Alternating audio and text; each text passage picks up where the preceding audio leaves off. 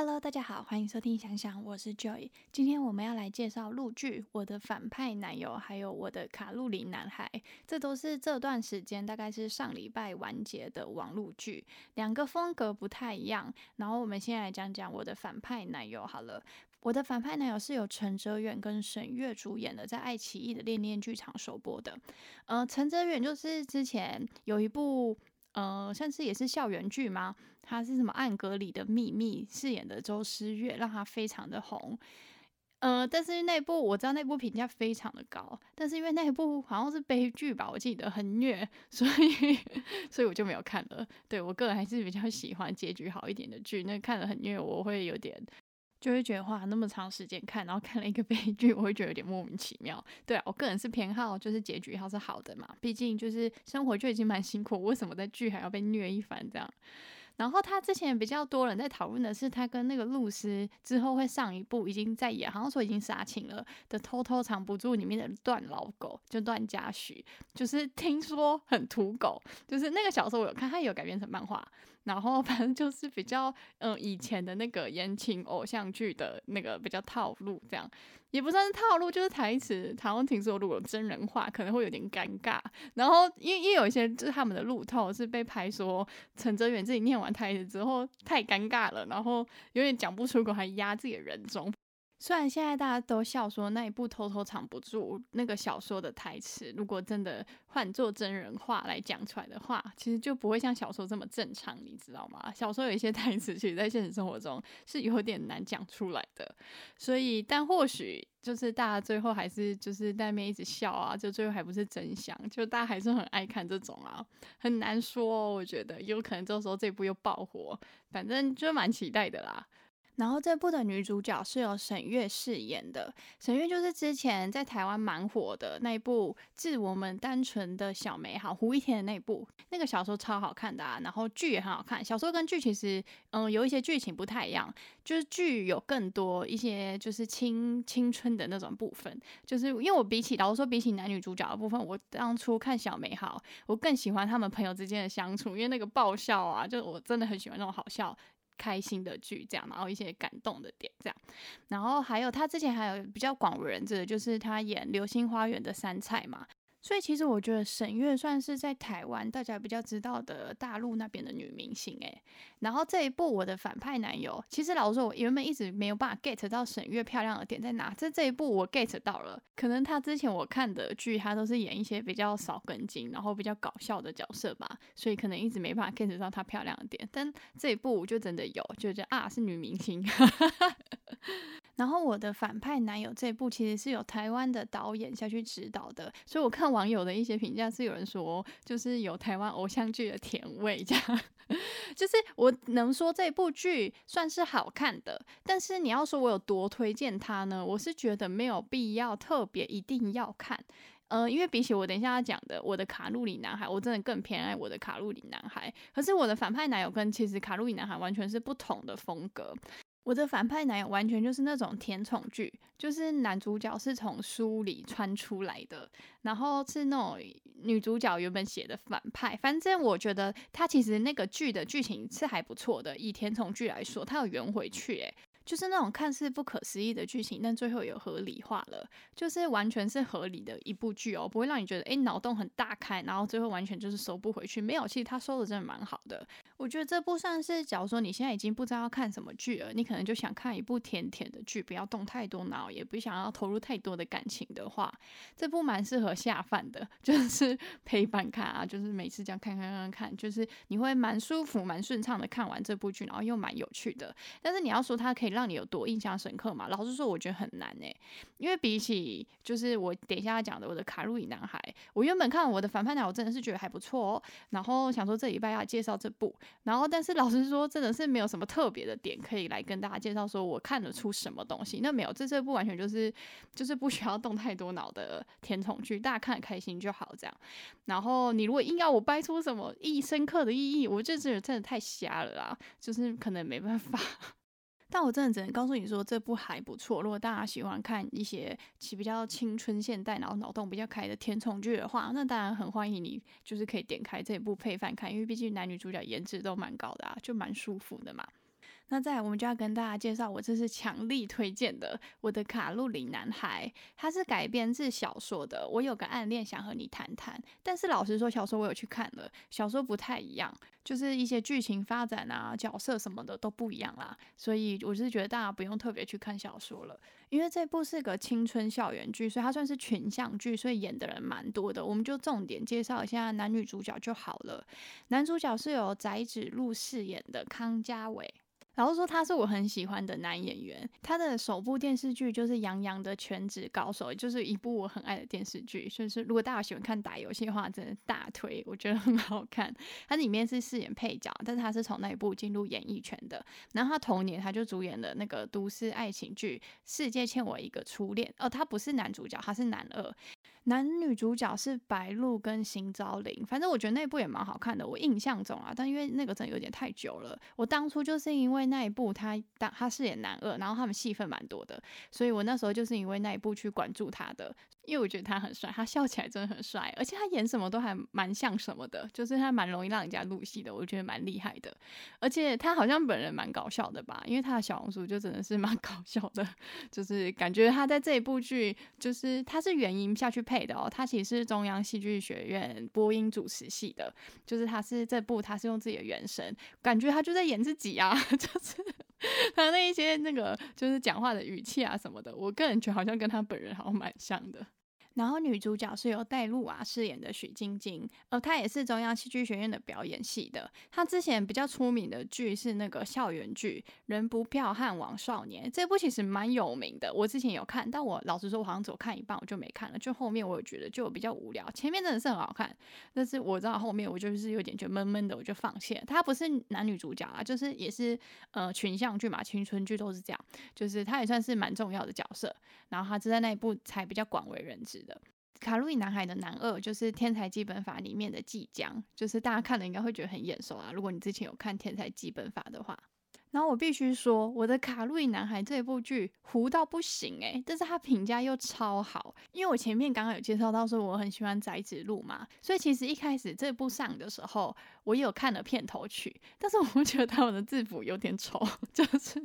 然后而且我就想说那之后再看好了，然后后来又觉得这部好像没什么人推荐，感觉很糊，所以我就没有特别点开来看。我是到这几天的时候有看到有人推荐说什么这是他青春剧的天花板，就必看什么。然后评价开超高的时候，就我就想说，哎，这个有这么值得看吗？然后我点开来看，我真的是觉得我好险，我有再点开来看，不然我真的觉得我退我错过了一部就是良心好剧，哎。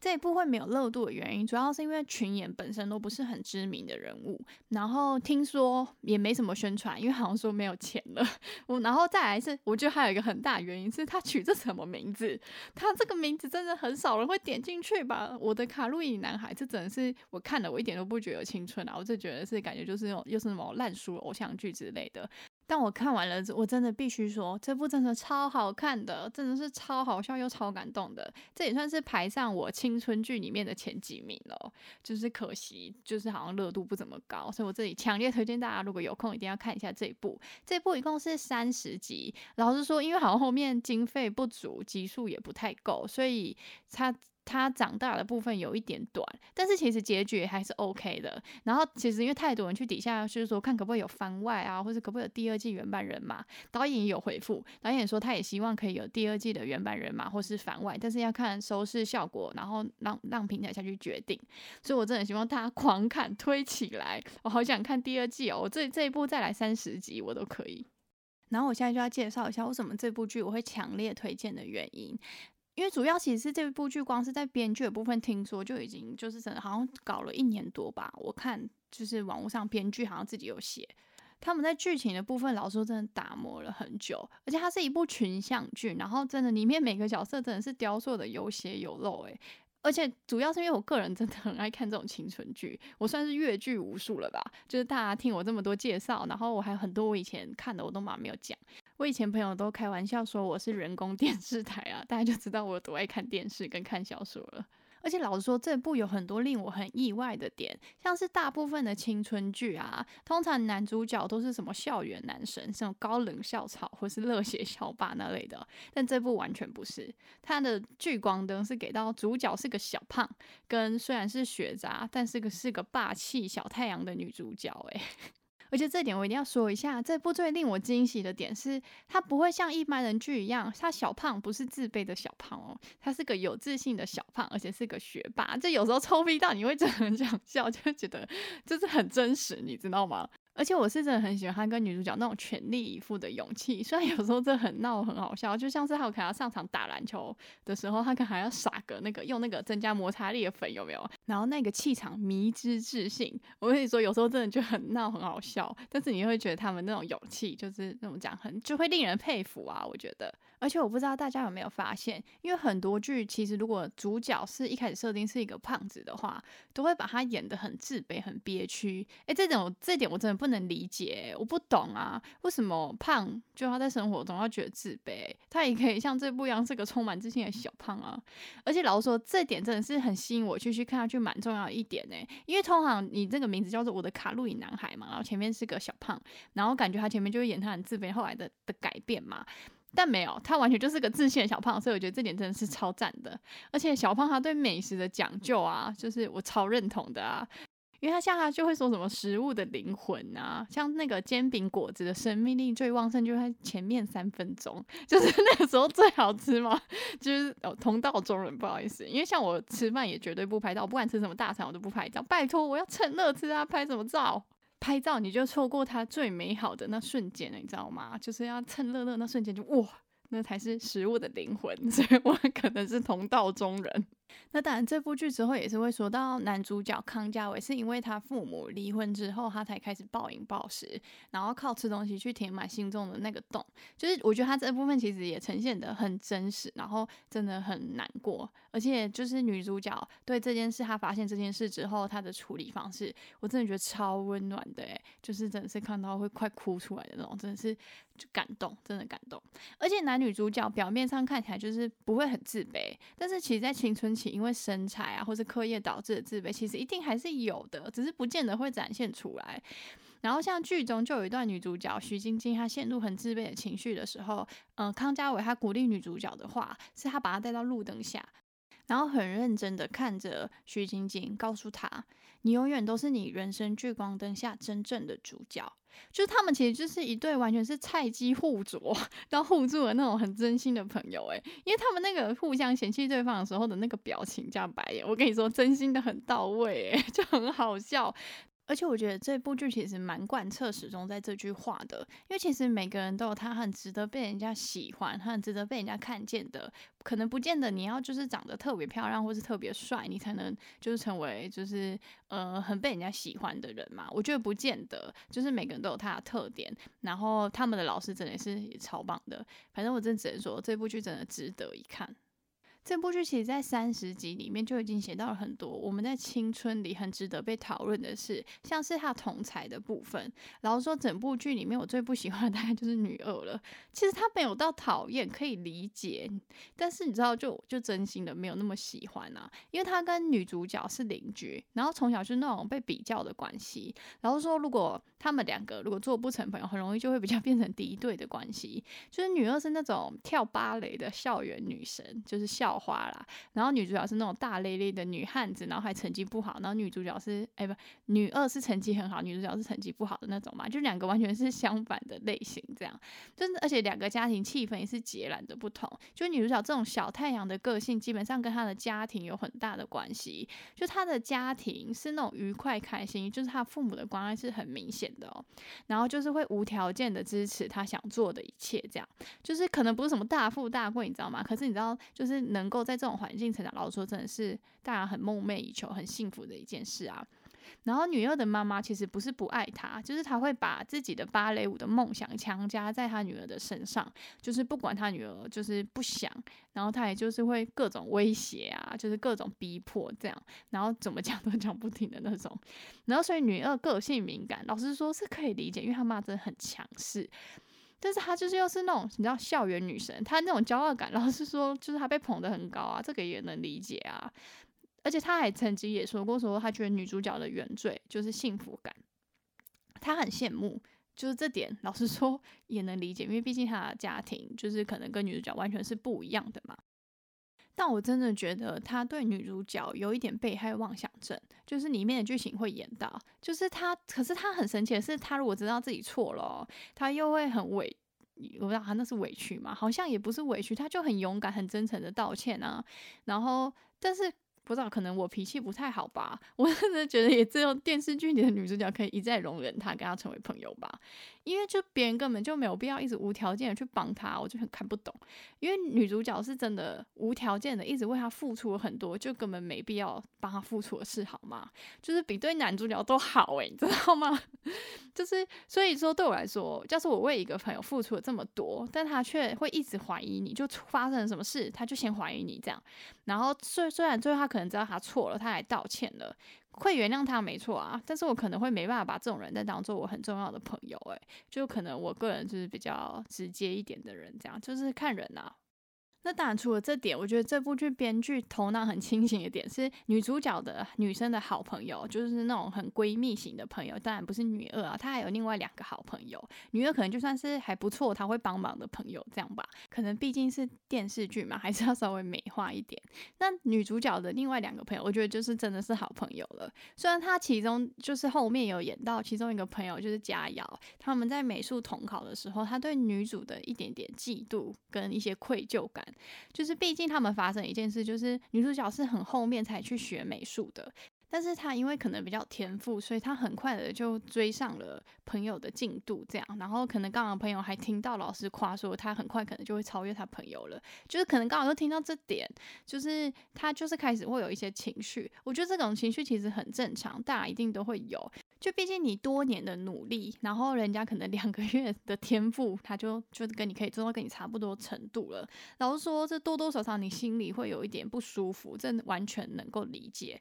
因为而且女主角又是那种比较大大咧咧的人，就是我觉得他的朋友已经有很努力的去抑制他嫉妒的情绪，他也没有把。就是一些情绪发泄在他朋友身上，就是你也可以感受到，其实他他有演出来，就是其实他已经算是蛮努力去克制自己了。就可能当下发生事情的时候，可能是当下可能因为有很多很复杂的情绪，他没有勇气去做出他自己认为正确的选择。但其实他也蛮快的，就去弥补的修正那个错误，而且他也去承认了他那个错误，然后觉得对朋友这样很愧疚。然后说，我觉得他朋友真的是三观很正，就是我觉得他并没有带太大的错，诶，我觉得这真的是一个很值得欣赏跟喜欢的真朋友。因为其实虽然大家都知道，我们应该为朋友的优秀感到骄傲跟开心，但有时候自己付出的努力没办法成正比，然后可是人家可能轻轻松松就达到了超越你的效果，你知道吗？那种两相比较之下会有坏情绪，我真的觉得那是在所难免的。就或许我们可能当下做了一个错误的选择，但我觉得能够勇敢的去承认。自己做错了，然后可以跟朋友坦诚，我觉得这也算是成长的一个很重要的部分。所以，假如说这部剧就是其实不只有这些部分，远远不只有友情的部分。我觉得这部剧真的演了很多很多，就是很值得大家都可以去看一看的部分，而且都还蛮感动的。所以我是觉得，如果真的讲太多就破梗啊，大家就不用去看了，这样不行。就是大家还是自己去看，我真的觉得这部是良心好剧，就是极度推荐。在这部剧里面，他们老师告诉他们，十七岁的喜欢很珍贵。然后他们也告诉他们老师说，二十七岁的喜欢也很珍贵。我觉得或许我们的青春不能重来，我们没有遇到像电视剧里面这么好的朋友跟老师，但我相信我们的未来也依旧值得期待。那我很开心这次可以看到这部，就是我真的很喜欢的剧。如果你有喜欢，可以关注我。我们下次见，拜拜。